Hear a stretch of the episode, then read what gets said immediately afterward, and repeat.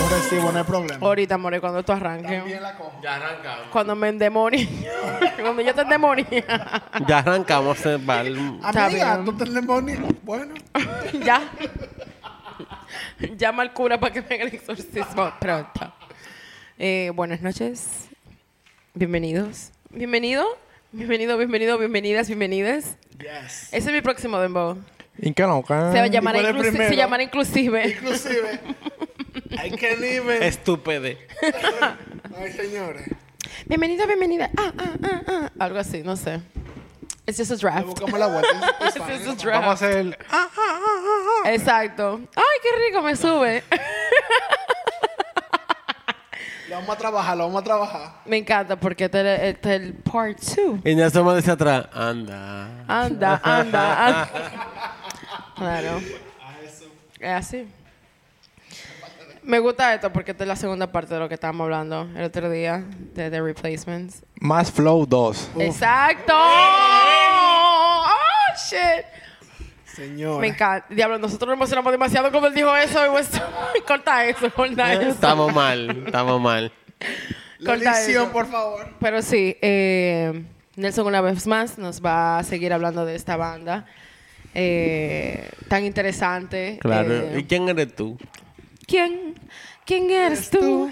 Para hacerme llorar. Oh my God. Feliz. ¿Para qué pregunte? Claro, si tú me conoces, ¿para qué me invitaste a este podcast? Eres tú por darme el micrófono. Yo siempre te digo lo mismo. Ay, verdad, Preséntanos, Ay, Patricia, ay, pero que todo el mundo sabe ¿hasta quiénes somos, pero ok, perfecto. Ah, comenzaré conmigo misma porque Y si yo soy soy el nuevo final. en el podcast, Cuenta, mi amor. tienes que presentarme. Bueno, comienzo yo, que soy la que estoy presentando. Eh, soy Patricia. Pachi. Pachi. Claro que sí, Claro, amor. Siempre Pachi, nunca Claro. Patricia. Mm. Eh, Joel Polanco, nuestro queridísimo, su majestad, el momento, el icono, la He is the leyenda. moment. He is something. Um, A moment. tú a mismo, moment. tú mismo, Pablo. mismo, Dalo. yo mismo. King Kang, King Kang, King King. Y nuestro expositor, Nelson, el flow. Dime, te tengo que tirar una pita hoy otra vez. No, déjalo así. Lo que yo quisiera. Yo que. Estos son los momentos que quisiera que grabáramos con cámara. No, yo creo que no. Porque esta vaina está Yo genial. creo que lo Esto- this is gold. This Está is comedy genial. gold. Lo I'm que está sorry. pasando aquí está genial. Yo creo que es para, es para lo mejor que no nos graben. Yo estoy loca que comencemos a grabar. Ponlo en mi bucket list a chapear un video No. para que. Después de lo de yo ni sé lo que te puedo decir, de verdad. Hasta lo yo que quiero está pasando saber. aquí ahora mismo. Hasta yo quiero saber, pero no sé. Esta noche tonight. Este es el club que está bueno. Quiero que tú lo sepas. Nelson, vamos a seguir con Dime. The Replacement. Dale ahí. ¿Dónde nos quedamos? Bueno, la semana pasada estuvimos hablando de Replacement, de cómo ellos comenzaron, cuál era el background, de cómo comenzó esto. Todo tratando como de explicar el contexto de dónde venían todas las bandas punk de los 80, que Duro. fueron los que retomaron el movimiento que comenzó en, en Gran Bretaña. Y que ah, dieron inicio también al rock indie, como lo conocemos hoy en día. Eh, fue como una plataforma, un puente entre el punk y, el rock de- del 2000. O el rock de los 90, en verdad. Entre esas dos generaciones eh, es que mejor se entiende la conexión. Eh, la banda tuvo una crianza, los integrantes de la banda tuvieron una crianza un poco traumati- traumante. Una adolescencia turbulenta. Sí, sí, sí. Dios mío. Let's go with that. Qué locura. Ya para, nos quedamos en el segundo álbum cuando estaban, Así gra- es. cuando estaban grabando y los miembros de la banda todavía ni siquiera pasaban de 22 años, los más viejos. Habían otros que ni siquiera habían dejado la escuela. Había uno que estaba 18. todavía en tercero de bachillerato. En preparación, Ale, Oh my God. No había forma. Lo que- de verdad, yo quisiera que ellos fueran mis mejores amigos. Yo, vi, de, de- yo lo Yo comenté no. en el episodio De esa pasado. la cama. pero- Ah, yo sí. ¿Tú te imaginas tu de adolescente de que conoce un corito así como de replacement? Eso me está muy loco, de A verdad. fucking man. Señores, Me botan ah, de mi casa uno, pero- uno de los cuentos que no les mencioné en el episodio pasado es que usualmente cuando ellos iban a tocar los bares tenían que esconder a Tommy, el bajita. Claro, porque- Obviamente. Claro, menor de edad. Ellos iban presos. Y tú sabes que en Estados Unidos acostumbran a tener como que juegos para que lo- lo- la gente se entretenga. Para que los niños se entretengan.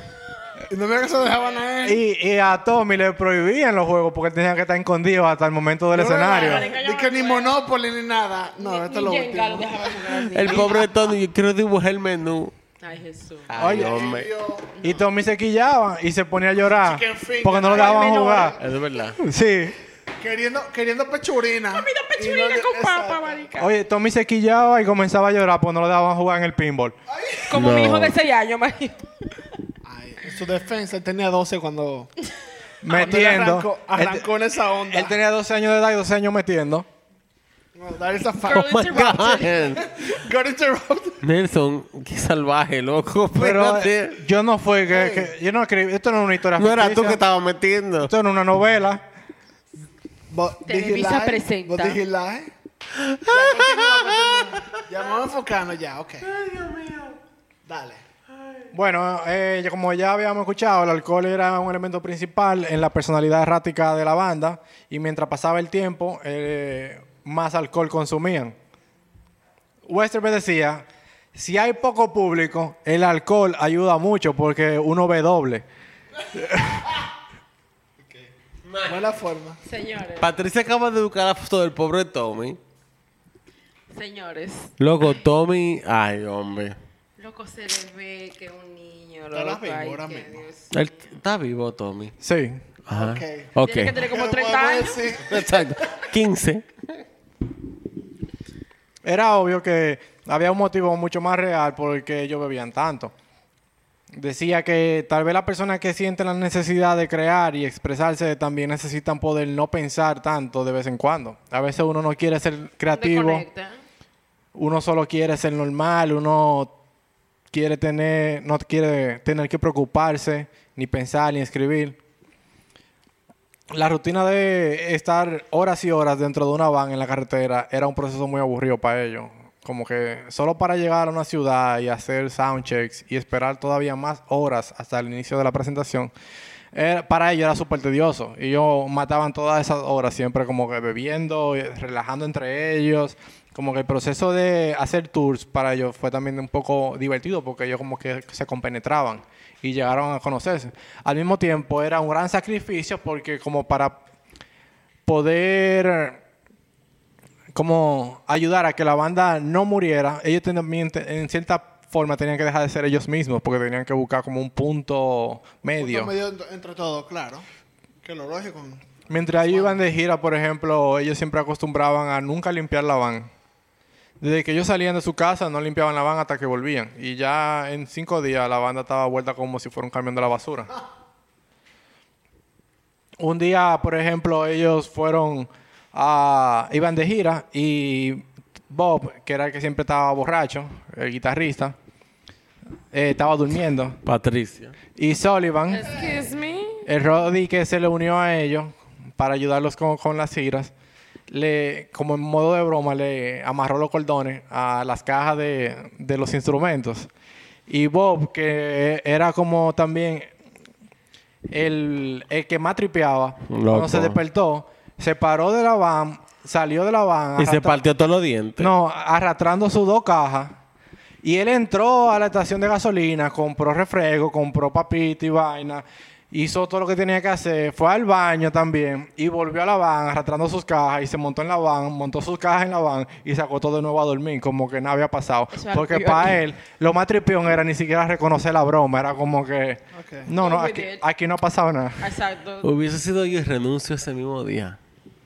Es más droga. It's fine.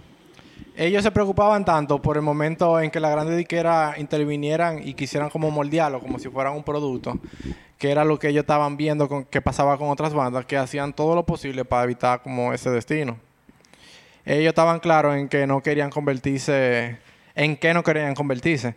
La banda siempre buscaba la manera de distraerse del proceso de, de la carrera musical, como tripeando entre ellos. Una vez ellos estaban en Nashville tocando y el lugar estaba lleno de ejecutivos de la música country. Como que fueron a ver que se había anunciado una banda nueva que venía de Minnesota. Y, eh, y ahí ellos decidieron tocar tan intenso y tan rápido como habían visto con la banda de Husker Du, que poco a poco todos los ejecutivos fueron desapareciendo de- del- del- del evento. Cuando solo quedaba público punk y ya se habían ido todos los ejecutivos de country, entonces comenzaron a tocar country nada más. Para, para espantar a todo, lo- a, todo lo- a todo el público punk que había en la fiesta. I don't like this guys. Hasta que se terminó Todo la presentación. This, is not, this is not it. Ellos nunca iban a llenar las expectativas de nadie. Ellos iban a ir, tocar y seguir su Ellos camino. iban a ir a hacer a fucking mess.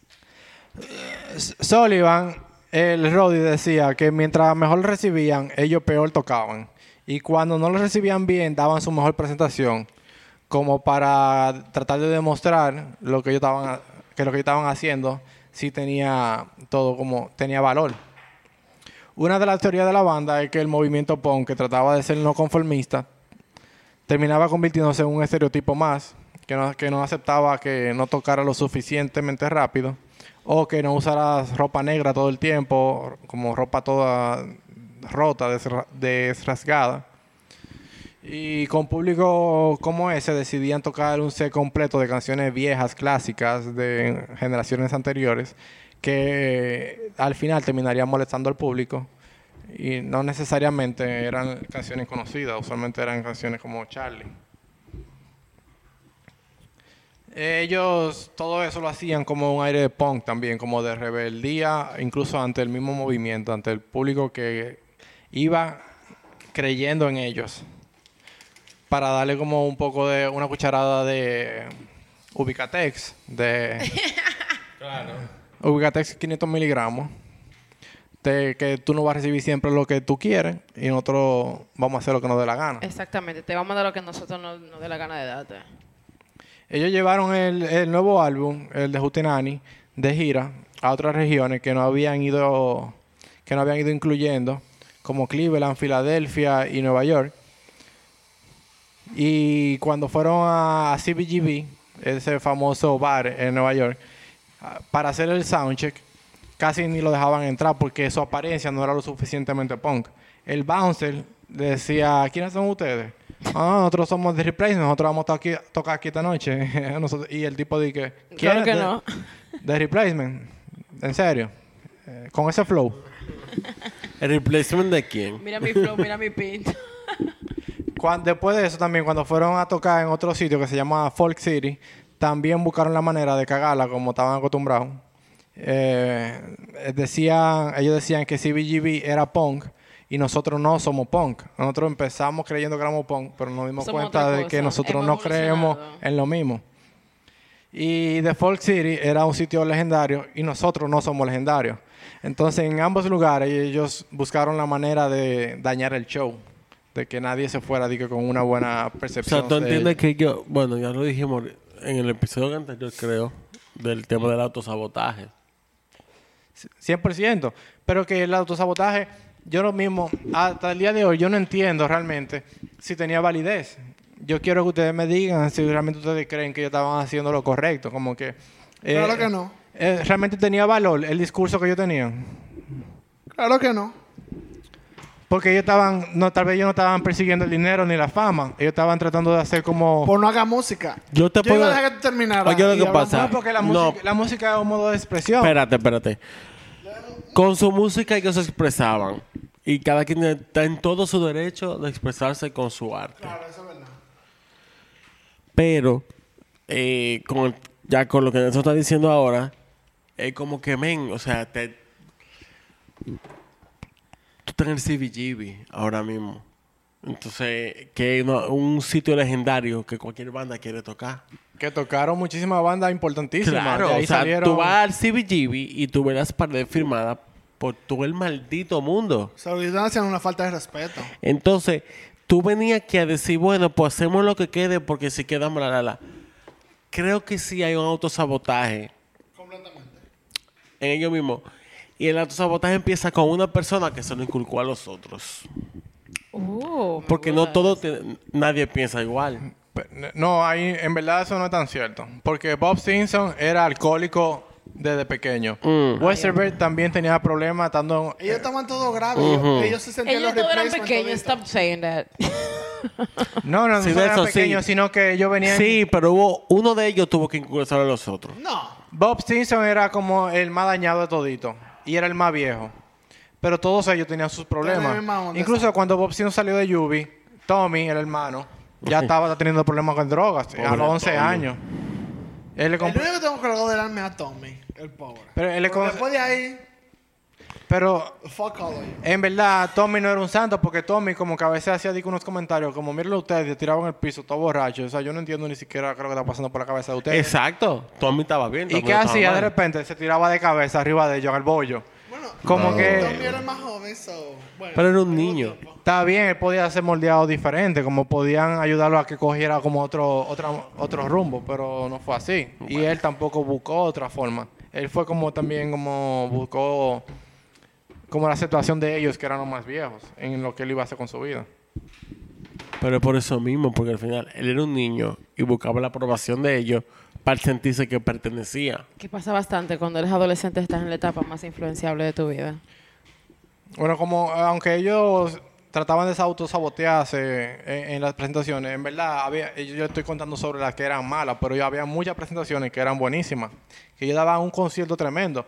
Hay un documental que sale, que ustedes pueden conseguir, sale en YouTube, que incluso lo hicieron lo más serio posible para tratar de dejar atrás un poco sobre la vida caótica de ellos y enfocarse más en la influencia de ellos como artistas sobre las personas que, que fueron afectados por su música. Y en ese documental, algunas personas dicen que lo escucharon tocar 20 veces, 50 veces, 100 veces La incluso. creta. O sea, gente que creían, creían tanto en ellos que, que lo seguían a donde sea que tocaran. Y en parte, el estilo de, de vida que ellos eligieron tener fue como un referéndum. Que fue para mí, en mi opinión, esta parte, yo creo, sí creo que fue un referéndum mucho más fuerte que, un referéndum punk. Porque ellos demostraron que los punk eran como vacíos. Era como nada más un estereotipo que no funcionaba para nada y que al final de cuentas eh, eh, se enfocaban más en lo que estaba de moda. Que punk was fake. El punk no como que no te llevaba a tú tener tu propia opinión.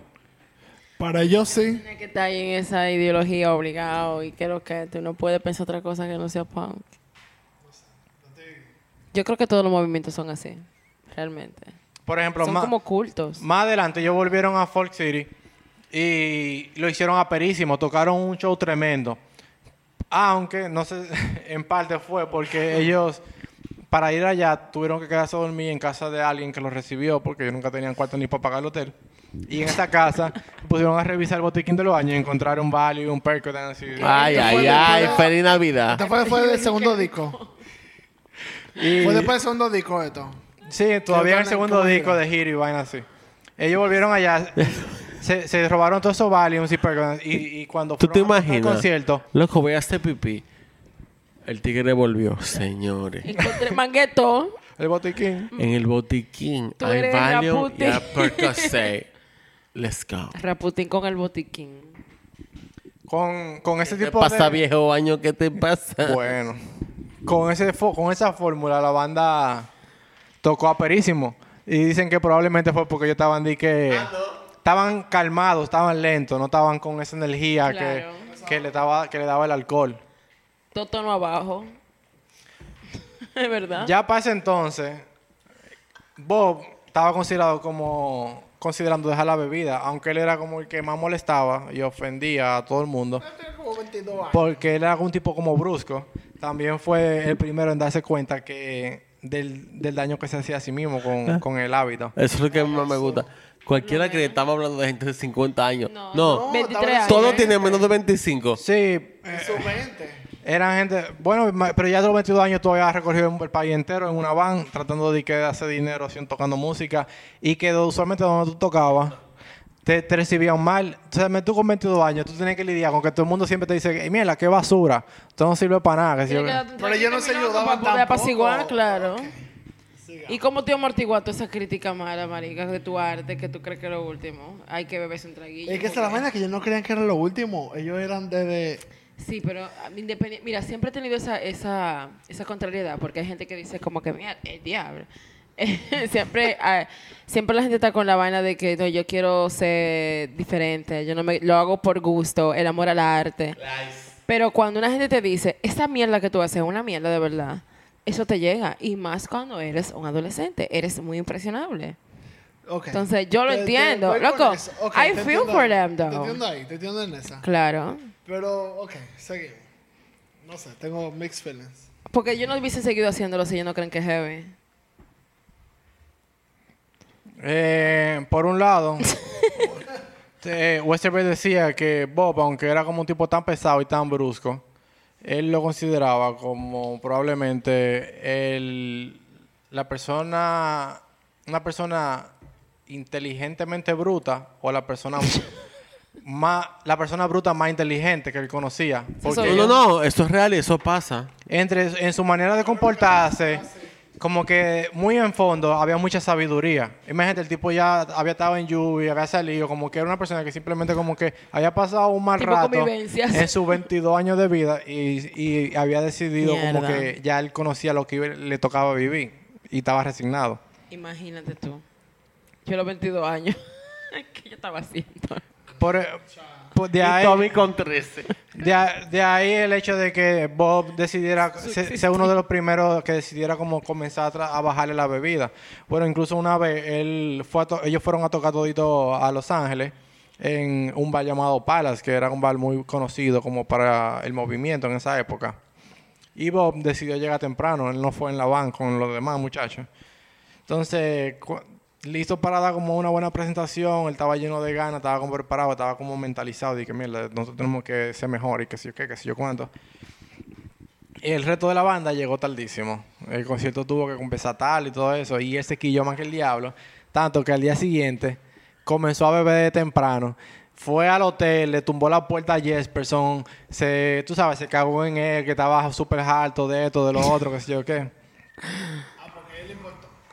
Y ese, Ese, ese soy yo con ustedes tres. y ese mismo día, que él llegó con una I caja de cerveza y una botella de whisky en la mañana a la habitación de Jesperson. Y ese día yo tenía un concierto en San Diego.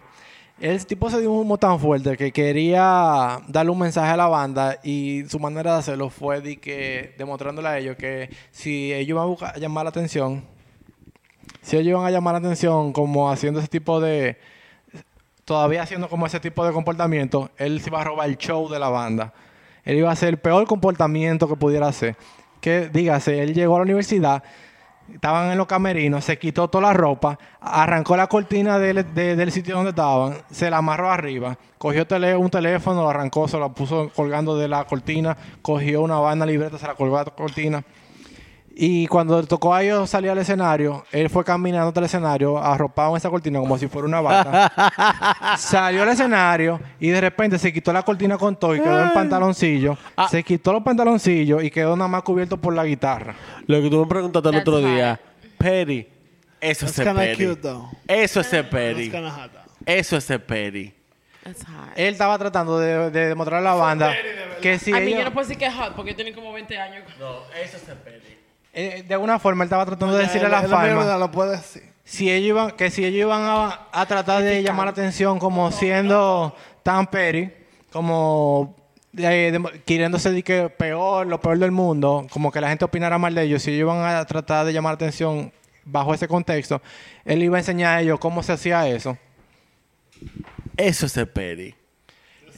El tipo come- tocó su concierto entero en cuero, nada más tapado con la guitarra. Y el público se volvió loco porque dio la mejor presentación de su vida. though. También. Tocó treme- oye, tocó tremendo show. Incluso en una, uno de, una gente del público le tiró un zapato y él lo aparó. Y agarró la guitarra, la giró, la puso como atrás de él en la espalda. Y, Y mío adentro del tenis. Y se lo tiró lleno de miau al público. That's so punk. Y agarró su guitarra de nuevo y siguió tocando. That's punk y that's hot. And that's assault, pero ok. That's hot.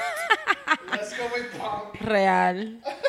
But that was something. Yo espero que le haya bebido mucha agua. Porque si no. Son de borracho, marica. ¿Ustedes conocen R- R.E.M.? The R.E.M.. Losing, Losing My Religion y todo eso. Dime. Bueno, R.E.M. eh, Tú, R.E.M. tú me expliques eso a mí. R.E.M. es del, es del mismo movimiento. Ellos comenzaron todos para la misma época. Lo único que R.E.M. consiguió el contrato desde el principio. Por eso nunca lo incluyeron en el movimiento porque se habían vendido desde el primer álbum. Buscaron su cuarto. Pero ellos como que pertenecían a toda la generación por la edad y todo lo demás. eh, y habían escuchado sobre la banda y les gustó mucho el, pri- el segundo álbum, entonces lo invitaron a que fueran troneros de ellos. Como ya saben, esto como que le encojonaba mucho a ellos porque usualmente a ese público de R.E.M. no le interesaba escuchar a los teloneros que iban a ser ellos. De esto, de aquí decidieron como que buscar la manera de aburrir al público de una manera tal que le arruinara la noche a R.E.M como que en uno de los conciertos Westerberg decidió ni siquiera cantar, simplemente él salió y comenzó a sacar fruta de los bolsillos como una a una. o sea, como una vaina súper random, como que, que el público se pregunta qué es lo que está What the pasando fuck aquí. is going on? Después de ocho presentaciones, la, le sacaron del tour a ellos por lo que estaban provocando.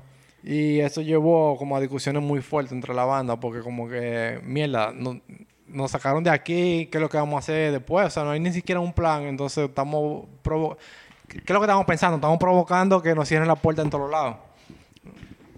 Eh, de alguna forma ellos lograron que la banda R.E.M. lo recibiera de nuevo como para la gira y ellos terminaron la gira completa con ellos como que medio aguantándose a hacer todos esos disparates que ellos hacían. En, el en la última línea de la última canción del álbum Jutenani, ellos dicen, vamos de camino a ningún lado, ¿qué hacemos ahora? Después de toda la experiencia de, de esos años y tanto tiempo recorriendo el país, las nuevas experiencias vividas sirvieron como de, inspiración y contexto para producir en 1984 el mejor álbum de su carrera, que se titulaba Let It Be.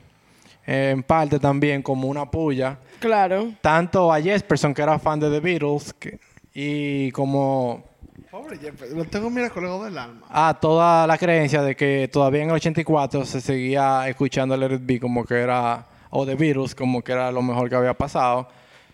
And it was. They're so petty. And it was, pero como que la gente estaba trancada, la gente estaba trancada y no quería darle, abrir la puerta como a, a nuevas formas. Sí, porque lo- ella, la gente tiene los virus como que eran los, los próximos mesías. Um, Y no lo eran. They were. Seguimos de otra cosa. Ellos le, le bajaron considerablemente al hábito de subir eh, borracho al escenario. En vez de beberse dos litros de whisky, se bebían un litro nada más. Gracias, papá Dios, que era un litro. Era, nada razon- era razonable. Razonable. Sí, porque un litro para cuatro. Un litro tres- entre cuatro y uno era menor. Ok. eh, y tracks. Eh, también habían mejorado muchísimo en su habilidad con los instrumentos y definitivamente habían madurado también en el proceso a nivel personal. Ya no estaban las ganas de ser intensos, agresivos, ya todos destructivos y estaban preparados como para expresar sus emociones, ya que no había ningún miedo a qué dirían los seguidores, como que ellos alcanzaron ese nivel, como que ya nosotros hicimos todo lo posible porque la gente no tenga expectativas de nosotros. Ahora vamos a hacer lo que nos dé la gana y vamos a hacer lo que nosotros realmente sentimos. Con, ese, con, e- con esa nueva posición, ellos comenzaron a trabajar en el próximo álbum, ¿verdad?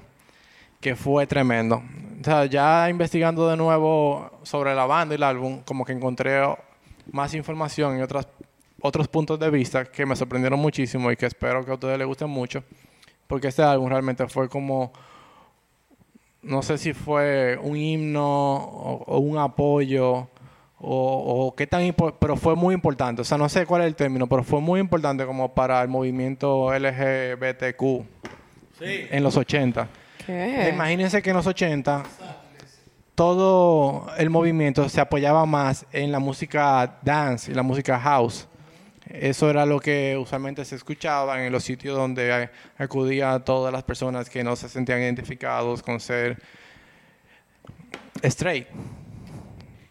Y para ellos, que habían tenido ta- tantas experiencias y se habían como rodeado siempre en lo mundano y en el público no a- adaptado a lo convencional y al sistema, ellos comenzaron a entender mucho sobre esas posiciones y sobre cómo pensar diferente y cómo aceptar que tú pensabas diferente.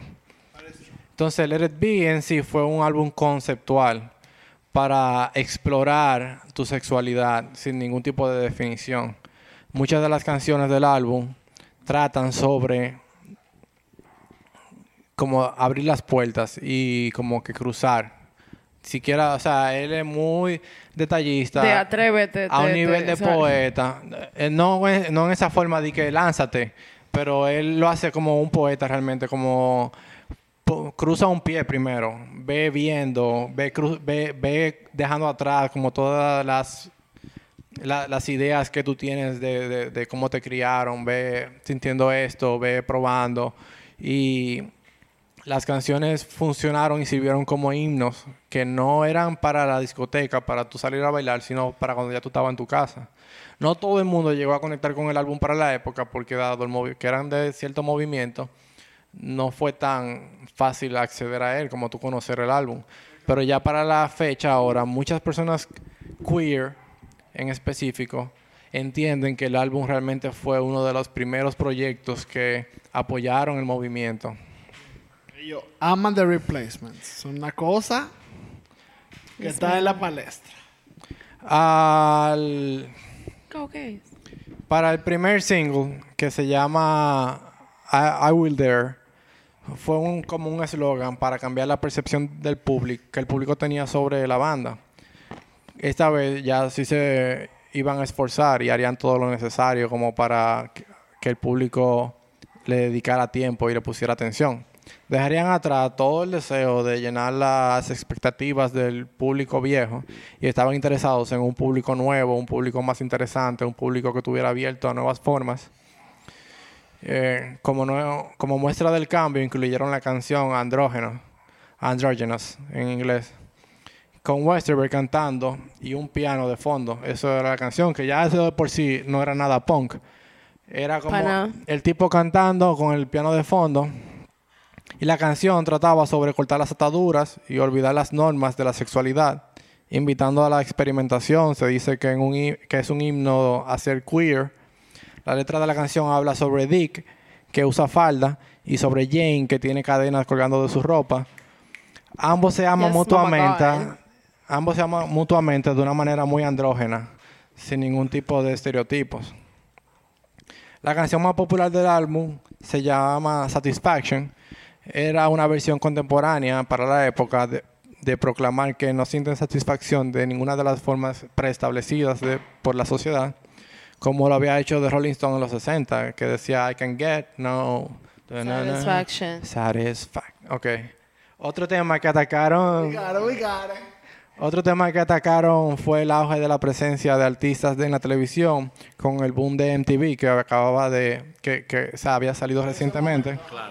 Ellos no estaban nada de acuerdo con la plataforma porque como que la, la plataforma o el canal invitaba a los artistas a mostrarse como si fueran personajes y olvidar la, autentic- la autenticidad. Es donde la gente estaba acostumbrada a la televisión y la televisión era ficticia. Cuando los artistas se querían mostrar en los videos musicales, se querían mostrar también como si fueran personajes de una serie futurista o una serie como innovadora. Y eso llevaba, por ejemplo, de aquí sale todo el hecho de que la gente comenzó a vestirse de una manera extravagante, con pe- peinados locos, una vestimenta como que muy diferente. Ellos dejaron atrás como todo el drama autobiográfico de su mala experiencia como en la, en la casa con sus padres. Y también incluyeron canciones como Tommy Got His Tonsils Out y God Is Got a Boner. Los arreglos del disco también fueron mucho más sofisticados que, ante- que anteriormente, eh, fusionando metal, hardcore y, y arena rock con un aire más clásico como el country y el blues. En una canción, en una sola canción tú puedes escuchar como que varios estilos al mismo tiempo. También incluyeron como el piano, la guitarra, la guitarra de 12 cuerdas, digo, y la mandolina. Este álbum construyó un puente entre leyendas del rock con las nuevas formas del punk y los críticos lo recibieron bastante bien. The Village Voice, que era una, era una de las plataformas que se enfocaba solamente como en nuevas formas y, y tendencias no aceptadas por el público convencional, lo posicionó como número 4 ese año. El LA, eh, LA Times, Los Angeles Times, eh, lo posicionó en el número 6 y Rolling Stone lo proclamó una de las mejores bandas de la década. El álbum realmente es muy bueno, es un álbum que ayuda a cualquier persona que quiera como que explorar su propia personalidad y su propio, sus propias dudas. Yo invito a todo el mundo a que escuchen ese álbum, Let It Be. Las letras son, son más profundas de lo que pueden parecer en una primera escuchada. Eh, también agrandó considerablemente el alcance del público. Cuando el indie era un estilo más para hombres, este disco no solo llegó a gustarle a las mujeres, también a toda la comunidad LGBTQ, como le dije. Los. Todos estaban de acuerdo que el álbum había obtenido el título de como Instant Classic, pero aún habiendo madurado como artistas y como personas, tenían sentimientos encontrados entre, entre aceptar las ovaciones del público o mantenerse fiel a sus ideales que tenían al principio. Por ejemplo, en Minnesota, podían tocar en el, el venue más grande, pero decidieron tocar en un bar más pequeño varias noches seguidas, para que todo el mundo también tuviera el chance, o como que ellos sentían. En, un- en una sola noche en el bar no iba a ser suficiente, entonces, para todo el público, entonces decidieron hacer varias noches consecutivas, cinco noches creo que fueron. Eso fue muy, muy lindo. Un gesto muy bonito de su parte. A todo esto todavía no es que eran una banda súper exitosa, pero ya el público había crecido considerablemente. Aparentemente los hombres de Minnesota como que no estaban acostumbrados a tanta atención. O sea, ellos en sí no se sentían cómodos con que la gente comenzara a alabarlos. Y era un poco difícil para ellos como lidiar con esa situación, como que la gente estuviera todo el tiempo diciendo, ah, qué bueno son ustedes, que cuánto talento y todo lo demás. Ni siquiera para expresar sus emociones en temas de pareja o familiares. Son como mucho más sobrios. Eh, a pesar del éxito del disco, la banda comenzaba a tener como un desencanto con la disquera Twin Tone porque rara vez veían algo de dinero, además de- del per diem que le daban, que era como 10 o 15 dólares. Sí, en teoría no fue hasta 1989, En esa época. en esa época, pero como quiera no era nada Igual de es, poco. Ellos en verdad no veían nada de dinero, le daban un per diem para que ellos se mantengan en la semana. Y de siempre... De- para los niños. Y ellos. Y ellos no veían más dinero, o sea, ellos seguían toditos viviendo con sus padres. Westerberg seguía viviendo en el sótano de su, de su mamá. Ay, Tommy. Tommy estaba todavía con sus padres. No, eh, no Pobre Bob, Tommy, Tommy lo tengo colgado del alma. Bob ya estaba viviendo con, su, con su pareja. y creo que Mar estaba viviendo con sus padres también. La verdad es que ellos no venían suficientes discos. Como que el disco fue a- aclamado por la crítica, pero no hacía tantas ventas. Y por lo tanto, la banda, como los dueños de la disquera, se sentían, no se sentían cómodos haciendo el marketing. Y por eso como que no ayudaba mucho como a impulsar los números. Eh, al mismo Stark confiesa que Stark, que el otro copropietario de la disquera, confiesa que pocas veces se sentó con promotores o con mi- emisoras para mercadear el álbum, porque en su, de su experiencia él, no sabía mucho de eso y él lo que estaba tratando de conformar como más un portafolio de artistas. Por eso él tenía en- a de replacement dentro de la disquera tenía dos o tres bandas más que ta- también eran como prometedoras, pero que no alcanzaban el éxito. Y él estaba tratando de tener eso como un portafolio suyo personal para promover la disquera. Tal vez con el propósito de que en un futuro vender la disquera a, algo, a una compañía más grande y que incluyera todas las bandas ahí. No necesariamente para él hacer dinero de las ventas que, que hacían las bandas que él tenía en el momento. Esa es otra estrategia de, de negocio para él, pero no buena para la banda. Ah, la banda es una mierda, pero para él. O sea, de, de Twin Tone, ellos no fue como hasta el 89 que recibieron como algo de dinero. Aunque ya ellos no estaban con Twin Tone en el 89. Eso es normal. Qué maldita verdad. locura, man. Pero lo engañaron fuertemente. Es lo que te digo, qué maldita locura, man. Eh, A él ellos... no le importaba tampoco, porque yo tanto sabe. ¿Cómo te Ya en esta etapa sí. Ah, a él le importaba, ¿verdad? Ok. Loco, tú tienes pila de tiempo haciendo esto y que lo que... Aunque el álbum había sido tan bueno, la disquera ya conocían un poco de la fama de la banda y no querían arriesgarse por su reputación. Eran catalogados como un maldito bobo. La banda estaba enterada de la opinión de las disqueras y su descontento empeoró. O sea, su descontento con el sistema, incluyendo a la disquera, como que empeoró muchísimo. Ah, el de la banda. Sí, Ah. Porque ellos siempre tuvieron como que, ah, entonces ustedes quieren, para firmar no tienen que moldearnos. Para firmar no, nosotros tenemos que ser perfectos. Nosotros tenemos que hacer lo que ustedes digan. También ellos tampoco se ayudaban. No, pero que como que nosotros somos artistas, nosotros somos artistas. Si tú tienes que, si tú quieres hacer negocio con nosotros, tú tienes que comprar, comprar a nosotros como artistas. No puedes comprar a nosotros como personas o como productos que tú vas a, a moldear para llevarlo al público. Bueno, ya sabemos que la banda había hecho como los sacrificios, había dejado todo el movimiento y el sonido punk detrás. Sacó este nuevo álbum muy innovador y con un tema conceptual que ni siquiera el público de la, de la época como que le llegaba el mensaje. Más adelante fue que la gente se dieron cuenta de todo lo que trataba. De que era como un proyecto para ayudar a las personas a aceptar como que su realidad. ¿A qué tipo de personas? Eh, con todo el sacrificio que hicieron, ellos esperarían de que el mundo de la música como que le diera su, su puesto, le diera su valor. Y no fue así, ah, lamentablemente, porque Y la música le dijo, ¿tú supiste? ellos, ellos tenían su fama. ¿Supiste que no te toca? Ellos sabían lo que yo, lo que eh, la- la- los ejecutivos de la música sabían que- cuál era el, cuál era el hábito, como que, que, que ellos acostumbraban a hacer. Por ejemplo, para cuando salió- después que salió el álbum, organizaron un concierto otra vez en CBGB y se Si regó- fueron buena gente. y se, bueno, no, en verdad no. Lo que pasa es que se regó la voz de que iban a ir los ejecutivos de la música al evento. Y aquí ellos volvieron a hacer lo que sabían porque ya habían escuchado que las... Ya ellos sabían, o sea, no habían recibido ninguna oferta de, de, de contrato de ninguna disquera grande. Y ellos estaban como quillados por eso. Entonces cuando ellos fueron a hacer su concierto así, BGB, como En vez de ser mejor ellos de que tú sabes qué. ellos iban a hacer lo suyo, su concierto para su público y comenzó a regarse la voz de que iban ahí los ejecutivos de las disqueras. Y ellos lo que decidieron hacer fue tocar un reguero de covers de canciones viejas, incluyendo la peor versión de Start Me Up de Rolling Stone que se puede escuchar en la historia de la música. Espérate. Peor que el original.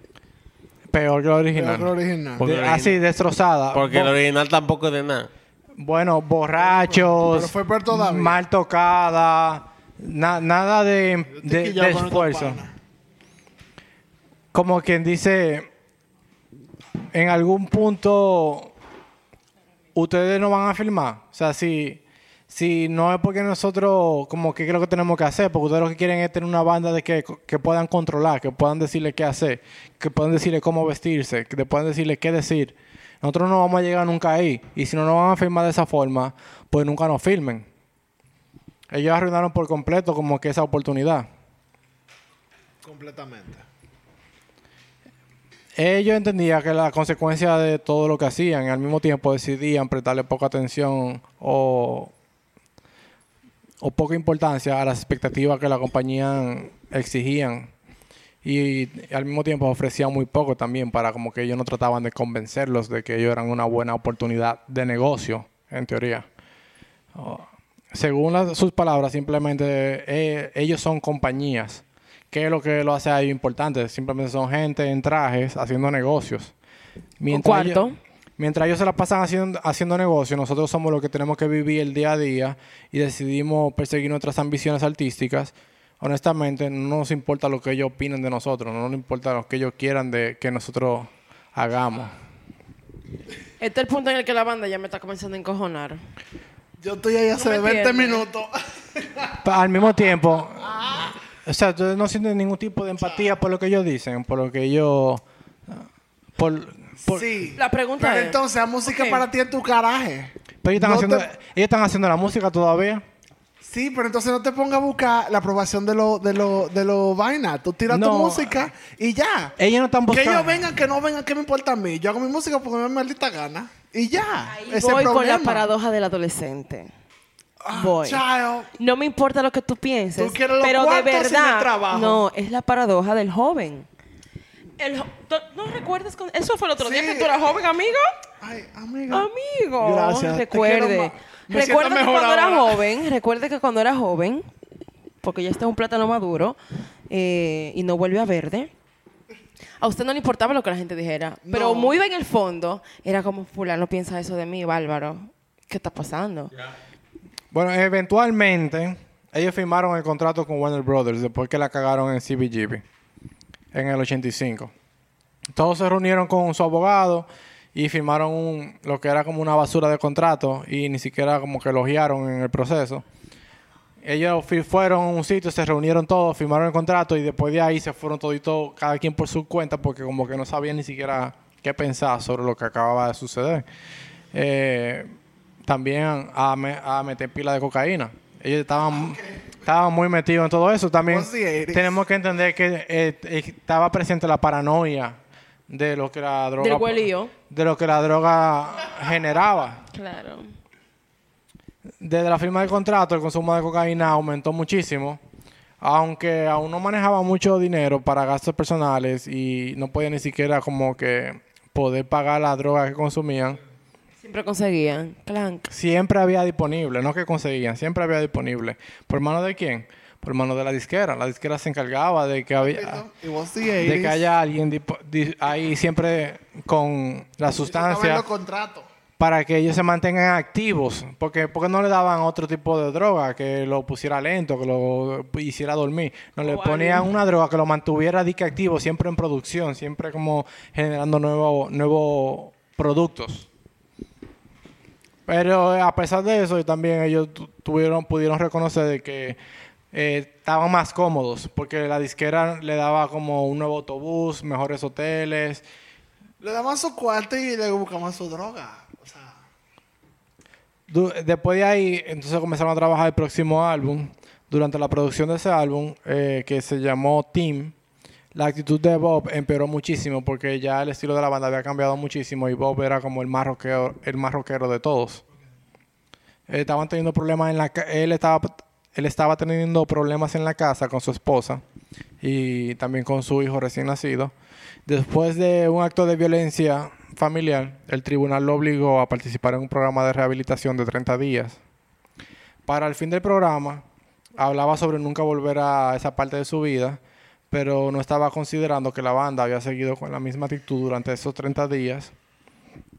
Y su esposa cuenta que el día que Bob volvió a casa después de la rehabilitación, Westerberg se apareció con una botella de champán, básicamente obligándolo a beber con él.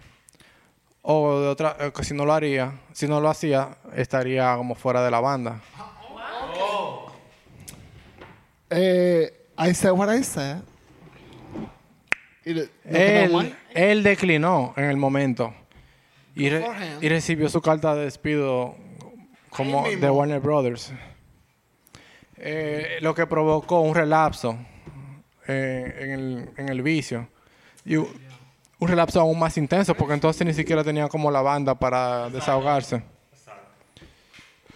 Su esposa lo abandonó y se quedó solo viviendo en Minneapolis participando en varias, varias, en varias bandas emergentes. Wow, pero. Las siete plagas, mano. Le cayó. iba a decir, Hasta que, la Le cayó muerte, todo hasta junto. que la muerte no se pare, se convirtió hasta que la droga no se pare. Realmente ya no, no, no podemos, a este- a esta altura de juego no podemos saber ni siquiera cuál era el criterio ya de ninguno de los integrantes de la banda. Como que si ellos tenían tanto tiempo usando drogas, no se podía decir que ellos estaban en su pleno juicio. Sí, también es verdad. Porque a partir, aparte de eso, también despidieron a Jesperson. Porque estaba El consumiendo... único que creyó en ellos cuando era un desastre. Lo despidieron, yo me imagino que por un cuchicheo de la misma disquera sobre el comportamiento de Jesperson, quien, aunque al principio estaba en contra del alcohol y de, y de las drogas, ya para el 85 estaba consumiendo de todas esas sustancias. Jesperson cuenta que estaba en show cuando lo despidieron, pero al mismo tiempo entendía de dónde venía. Él había adoptado parte de la actitud de adicción de la banda y no se daba cuenta de lo metido que estaba ya como en ese mundo. Él dice que supone que los artistas sup- supone que los artistas sean adictos no es tan mal visto como que el manager sea un adicto. Sí, porque ¿quién lo va a controlar la banda? De- Y él es que tiene que hacer los negocios. Él es que tiene que hacer el trabajo pesado, los negocios y está como El que lúcido. inteligente. Aunque él también recuerda que en sus inicios no tenían esos hábitos, no tenía esos hábitos, Pero para que la banda le permitiera acercarse a ellos y confiaran en él y en sus intenciones, le obligaron a beber. Si inicialmente no hubiera aceptado esas condiciones, probablemente el despido habría llegado mucho antes. Con Warner Brothers grabaron varios discos. En el 85 lanzaron Team, que fue más exitoso en ventas de Let It Be. Las canciones eran muy buenas y tenían mejor producción por la plataforma con la que contaban. La estructura de distribución de Warner Brothers ayudó mucho en los números de ventas. Al mismo tiempo, la banda había des- desarrollado un alto nivel de paranoia y aunque se estaban manejando mejor, respetando algunas condiciones de la disquera, obvio que sin quedarse callados cuando sentían que tenían que decir algo, siempre buscaban la manera de hacer de la suya. Antes de la salida de Bob, la banda fue invitada a presentarse en SNL. Estaban muy, muy encojonados por el hecho de que nunca le habían considerado antes y que la invitación llegara por el hecho de que el invitado original había cancelado. Y además de que los eje- God, they were the The replacements. replacements, literalmente. Y porque los ejecutivos de la disquera de Warner Brothers habían utilizado sus influencias para que entonces lo invitaran a ellos a ocupar el, la posi- el puesto de Pero como que eres malo. como quiere malo.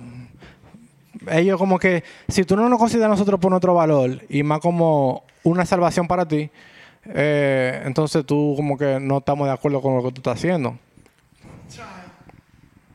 Ahora sí, a fucking El día de la transmisión llegaron temprano al edificio de NBC y en el camerino tenían poca cerveza para evitar que se emborracharan.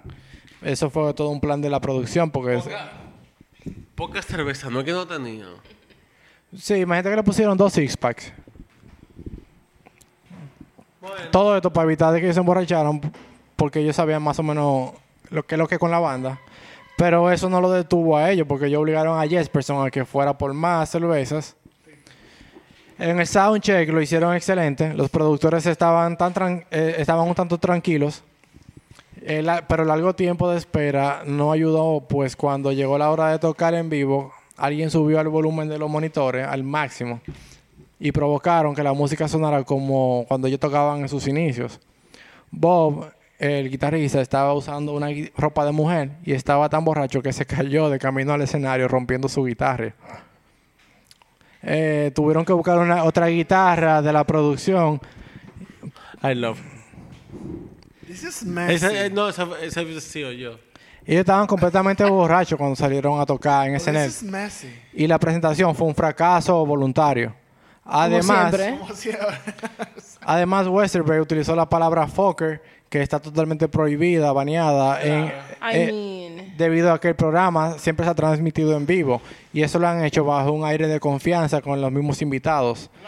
Como que nosotros hacemos esto en vivo, no se puede editar, Sí tú no puedes decir mala palabra por las reglas que, que de la, de la No lo televisión. compare, por favor. no, no, no, te voy a decir algo. Lo que pasa es que en una bitch. mola, pero en, una, en una presentación en un programa, creo que era en, en, BB, en BBC o algo así, también estaba prohibido decir ciertas palabras. Rage Against the Machine dijo, I don't give a fuck, fuck you, I won't do what you tell me. They don't give a fuck, entonces como que me entiendo eso. I respect that, en verdad, a little.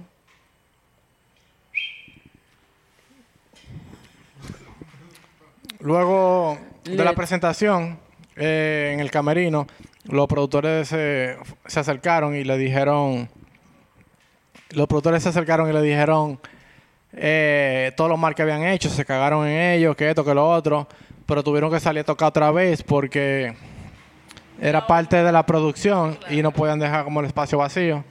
Eh, igual lo hicieron mal, como que siguieron tripeando, destrozaron la habitación del camerino, des- destrozaron la habitación del hotel. Tú ves esta mierda y yo nunca encontré la maldita ¿Tú necesidad. sabes qué? A todo I esto, love that for them. señores, recuerden que el álbum fue genial. El álbum fue buenísimo. Y ellos nunca tuvieron la posición que ellos consideraban que se merecían. I love that for them. Luego de aquí, Child. ya sin, sin Bob en la banda, sin Jesperson como manager y con la dirección de la disquera de Warner Brothers y como la disquera se manejaba en esos tiempos, todo fue como en declive. Ellos grabaron otro álbum que se llamó, se llamó Please, Please to Meet Me con canciones muy buenas, incluso incluyeron otro tipo de instrumentos como eh, trompetas y Una cosas así. pregunta, ¿ellos estaban ya en una onda como más rock de la onda? ¿O, o era más, sigue, seguían pump, eh, No. punk rock? O Ya ellos habían olvidado el punk por completo. O sea, era más rock, eh, pop rock, por decirlo así. Sí, pop rock. Vamos a ya. decir que era Vale. pop rock. Y, y había muchas canciones buenas. Please, Please to Meet Me. Eh, tuvieron que incluir a otro, guitar- otro guitarrista. Eh, hay canciones como Swinging Party y...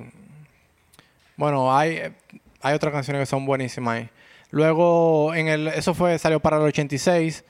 Ya en el 87 grabaron el disco eh, Don't Tell a Soul, que también fue buenísimo. O sea, tiene varias canciones muy buenas. Luego, ya en el 90, grabaron otro disco, All Shook Down. Y todo como que había empeorado muchísimo. Ellos estaban completamente delirantes, paranoicos. Ya no eran quienes ellos eran en un principio. Eran con, Delirantes y paranoicos. Me encanta eso. Delirante, Me amor, encanta. castigo de mi destino. Westerberg había asumido como un rol muy protagónico, como si la banda fuera suya. Eh, había asumido como esta posición donde no aceptaba sugerencias de ninguna de ningún drogado, integrante de la banda. Incluso el baterista se, se salió y quedaron nada más de la banda él y Tommy, porque Tommy siempre lo vio a él como un mentor, entonces hacía lo que él decía. Tommy was a fucking baby. I love Tommy. He has trauma. Ahora, Still. y, y en el 91 la banda se desintegró. Mierda. Sí. ¿En serio? Westerberg todavía canta hoy en- hasta hoy en día porque tiene como algunos proyectos como solista. Porque al final de cuentas también él tenía su talento para escribir co- y componer las canciones. Además, Entonces, entonces trauma hay mucho material. Yo fuera Tommy, yo saco un libro cada dos años. él, la, la disquera utilizó todo el material de Don't Tell a Soul y otro que no iba, que no llegó a salir y lo incluyó todo en una caja donde salen las dos produ- producciones que se llamó Dead's Man Pop y son canciones muy buenas producidas ya actualmente que se supone que sonarían como ellos realmente querían en esa época. Lo que pasa es que la disquera siempre editaba todo lo que ellos hacían y luego lo sacaban como ellos consideraban que iba a sonar mejor para las ventas. Bueno, Tommy, de- eh, por otro lado, para en paralelo, Bob murió en el 95, lo encontraron como tirado en el piso del apartamento de su novia, que se decía que era por una sobredosis, pero realmente fue como por una... Porque decían que era una sobredosis porque encontraron una inyección al lado suyo, una jeringuilla, pero se dice que la jeringuilla era de insulina, como que él tenía problemas de, de diabetes. Y que, se- que aparentemente fue porque ya su cuerpo realmente estaba muy desgastado por la mala vida que había llevado tanto tiempo. Bueno, desde joven tú sabes, o sea, no se lo deseo a nadie, pero entendible. De aquí como que el hecho o, o la idea de que yo quería saber como que ustedes opinaban sobre toda esta... Child, ¿tú Yo creo que yo, I, es I, I verdad? said enough. I said enough. Me lo siento mucho, pero tú- son un grupo de niños. Ah, pero al final, o sea, como que hay muchas cosas que me gusta siempre darle como el beneficio de la duda, porque no fue hasta que la disquera entró que se arruinó la banda, que sacaron a Bob. Sepa que tú veas que el, mundo, el, el, el showbiz es nasty. Yo entiendo, yo entiendo. Ay.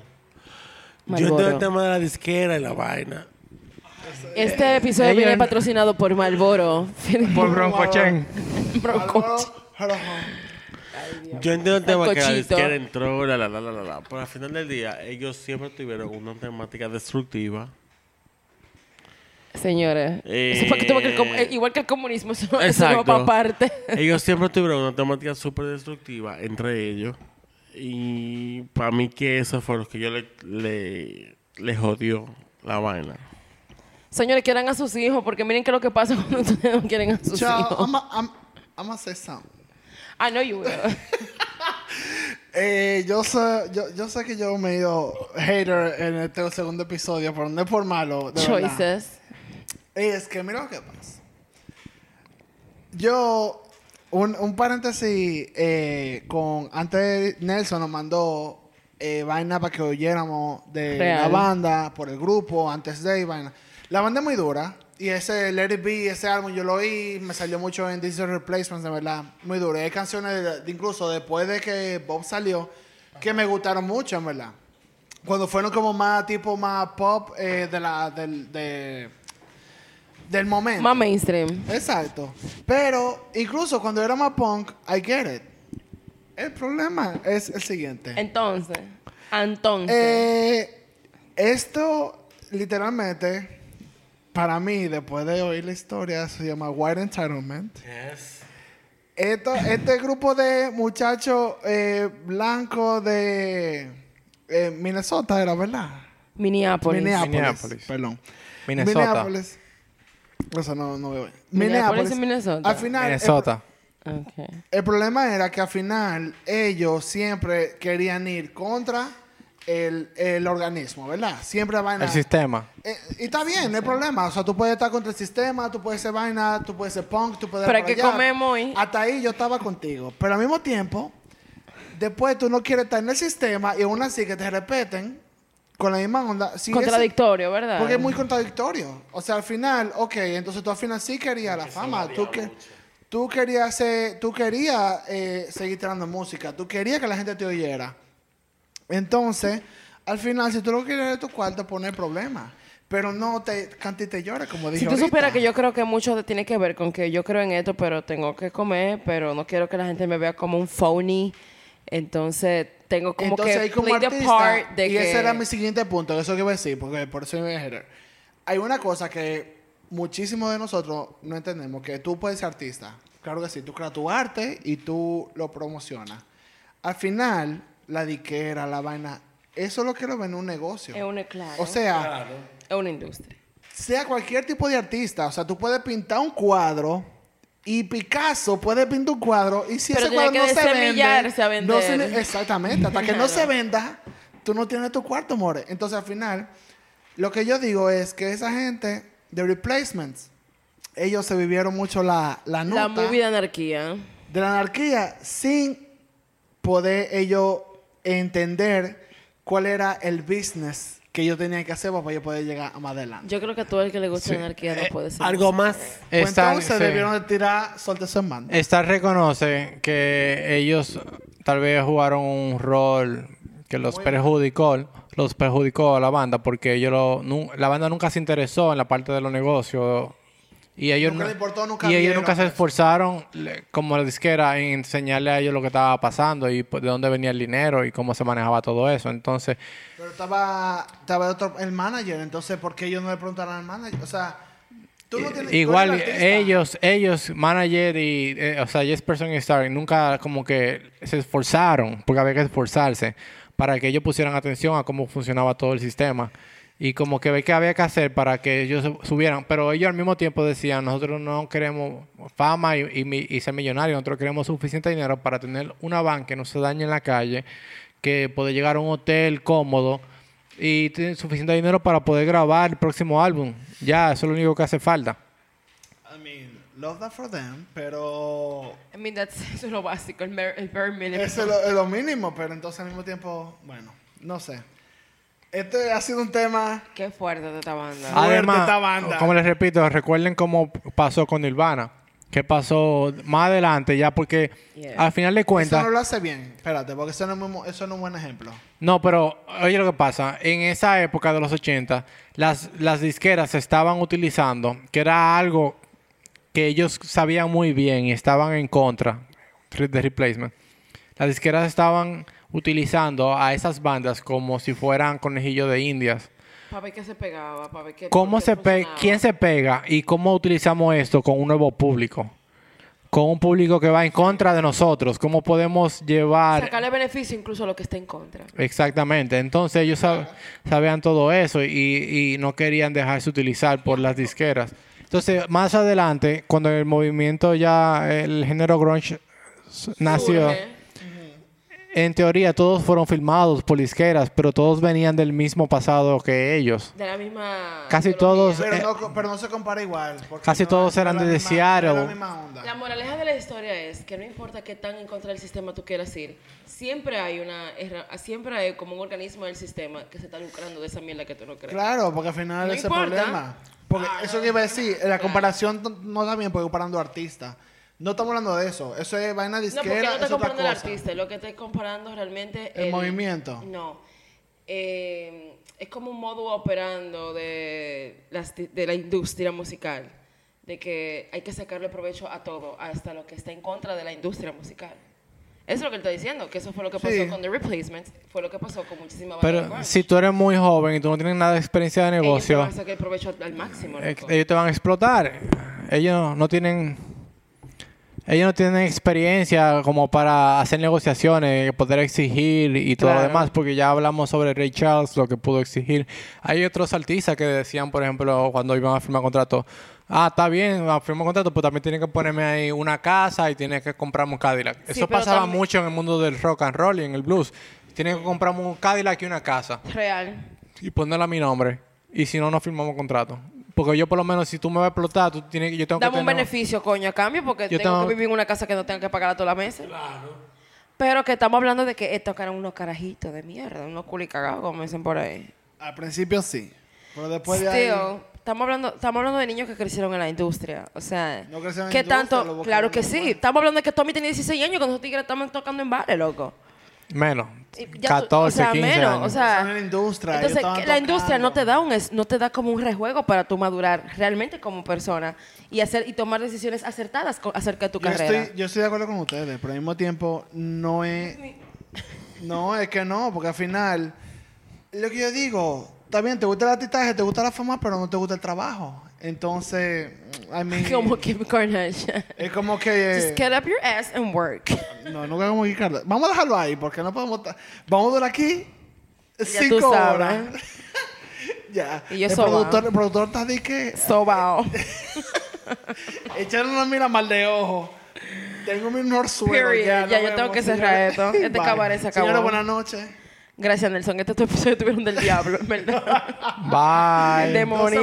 Esto. Endemoniado.